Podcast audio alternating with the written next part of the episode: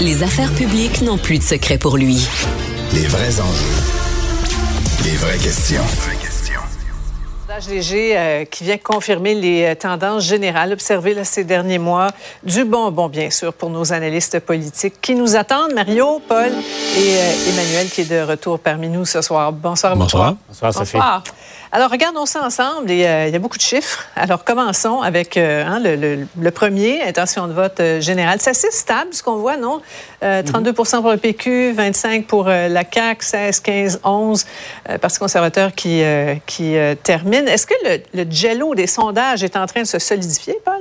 C'est une très bonne question. Moi, moi, il y a trois constats euh, évidents dans la, la première lecture de, de ce sondage-là qui, euh, qui me sautent aux yeux. La première, c'est concernant Paul Saint-Pierre Plamondon, sa relation avec euh, les, avec les Québécois, ce n'est pas une amourette d'un soir.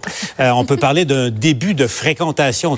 On n'est pas au fiançailles, encore moins au mariage, mais on sérieux, voit, là. on voit qu'il y a une constance en ce moment, il y a une connexion qui s'est faite et ça, c'est un accomplissement pour lui. En ce qui a trait à la CAQ, euh, tout n'est pas perdu nécessairement pour la CAQ. Ça va mal, mais pas autant que ce que, qui avait circulé au cours des derniers jours. Et, il y a un potentiel encore quand on regarde, on, en reparlera, mais le taux de satisfaction et l'intention de vote en ce moment, euh, c'est pas impossible que la CAQ puisse se, renflouer euh, autant soit peu. Quant aux autres partis politiques, je, je fais ça euh, rapidement, euh, à la question toute simple, qu'est-ce qui se passe avec les libéraux et avec Solidaires? La réponse est simple aussi. Il se passe rien. Bon. C'est ça. Euh, donc, on a, on a réussi à, à freiner comme une espèce de, de glissade là, pendant le temps des fêtes. Mais là, on est en territoire majoritaire, l'Emmanuel, pour le PQ, avec des chiffres comme ça, non? Oui, on est en territoire majoritaire parce qu'il y a cinq partis. Moi, je pense qu'il faut souligner que, euh, compte tenu de l'état dans lequel Paul Saint-Pierre Plamondon a récupéré le Parti québécois, là, on peut dire qu'il a reconstruit le Parti québécois.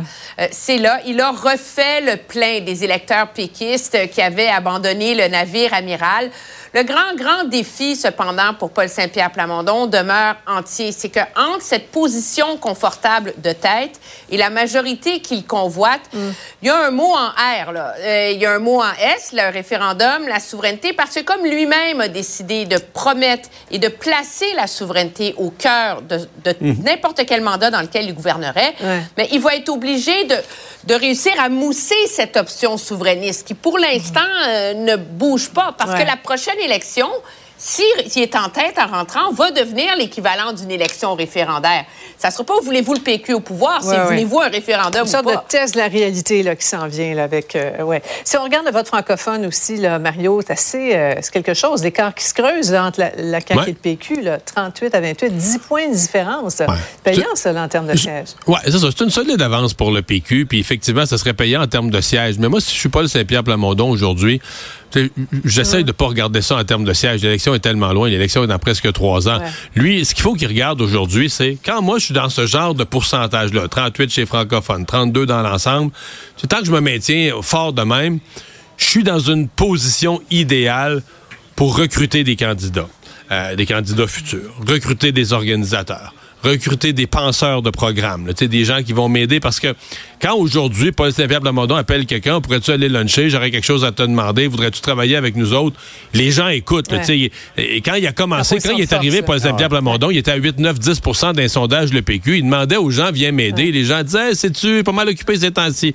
Là, aujourd'hui, quand il interpelle des gens pour venir l'aider à construire le, le- le- le PQ, à reconstruire le PQ, il y a de l'ouverture d'esprit. Et lui, c'est là qu'il faut qu'il mette les bouchées doubles, qu'il profite de cette embellie d'un sondage. Tu sais, ça peut fluctuer après, mais qu'il profite de l'embellie pour bâtir, pour mettre des briques dans son édifice pour l'avenir, là. On sent qu'il a déjà fait de la politique, notre collègue Mario. On dirait connais ça un peu. Oui, un petit peu, oui. Le taux, d'insatisfaction aussi, hein, c'est toujours regardé à la loupe chez les élus, là, 64 Paul. C'est c'est l'inversion. là. Reculons d'un an à un an et demi. Puis c'était le contraire là, des deux tiers des Québécois insatisfaits du gouvernement. Mais en même temps, dans un contexte où il y a cinq partis politiques, je le disais tout à l'heure, Sophie, le 33 là, c'est un potentiel là, pour, pour la CAQ. là. Si la, la CAQ pouvait parvenir, parce que c'est 33, le tiers des Québécois qui sont satisfaits du gouvernement, donc qui pourraient voter pour François Legault. Donc, c'est c'est réussi à remonter à- dans les intentions de vote à 33 là, il, il peut gagner une élection. Ouais, mais c'est peut-être la, peut-être la clé du sondage. Là. Il y a, Ouais. euh, oublions les insatisfaits, insatisfaits. Allons voir les deux extrêmes. Bon, on l'a pas dans le tableau, mais moi, je l'ai regardé. Il y a 34 de très insatisfaits, parce que dans la question, on divise le 64 en deux. là. Dans le 64, il y en a 34 qui sont des très insatisfaits, puis dans le 33 satisfaits, il y en a juste 5 qui sont des satisfaits. Alors moi, je ramène ça dans le, dans le peuple, dans la population, en termes de placoteux. Là. Des placoteux qui chiolent contre le gouvernement, là, il y en a sept fois plus que des placoteux qui sont vraiment fiables, qui disent que le gouvernement est vraiment bon. Et ça, c'est une catastrophe. Non, mais c'est peut-être ça la vraie catastrophe la pour la CAQ. CAQ. j'entends celle-là, mais... Ah ouais, mais... Mais c'est ça la Mais catastrophe pour la CAQ. Il y a, un bruit de fond de beaucoup de gens qui Ouais. détestent le gouvernement et qui le disent tout le temps. Là. Et là, je vous invite à placoter d'autres choses. là. Oui. Euh, parce que, bon, euh, on, on parle- demain, à, ne pas manquer, le- évidemment, le, le reste des résultats de sondage, notamment Ah oui. le retour possible de, de, de Denis Coderre avec les libéraux. Là, ça, ça- c'est Et c'est surprenant. On, on peut Oui, juste paraît, dire ça, hein? Sophie. C'est très surprenant. Oui, oui, il paraît. Parlons de Pierre Poilievre, qui est au Québec, euh, point de presse au port ce matin, présent sur ton plateau. Euh, Mario, on écoute un extrait. Il faut sécuriser nos ports, euh, surtout le port de Montréal. On est en train de, maintenant de vérifier qu'un pour cent des conteneurs qui sortent du port de Montréal. Je voulais dire que 99 des conteneurs sont Exactement. jamais vérifiés? Exactement. Mario, tu retiens quoi de son passage?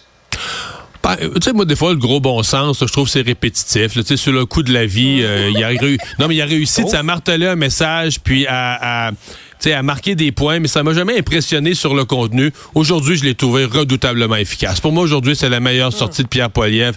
Précis, chirurgical, des solutions concrètes. Sincèrement, aujourd'hui, j'ai trouvé que c'était le, le- le meilleur qu'il nous a livré. Sur un sujet, moi, je dois, je dois avouer, là, qui me fait suer totalement, que je suis écœuré, les vols d'auto. Je trouve ça ridicule qu'on laisse sortir des autos. Ça me coûte cher sur mes assurances auto. Ça me choque. Donc, moi, aujourd'hui, il m'a, sincèrement, je trouvais qu'il parlait aux électeurs sur quelque chose de concret avec des solutions précises. Cela dit, on se rappelle de ses propos pas très diplomates à l'endroit des, maires et mairesses de Montréal et, Québec. Il en a remis pour tout le monde, là, Emmanuel.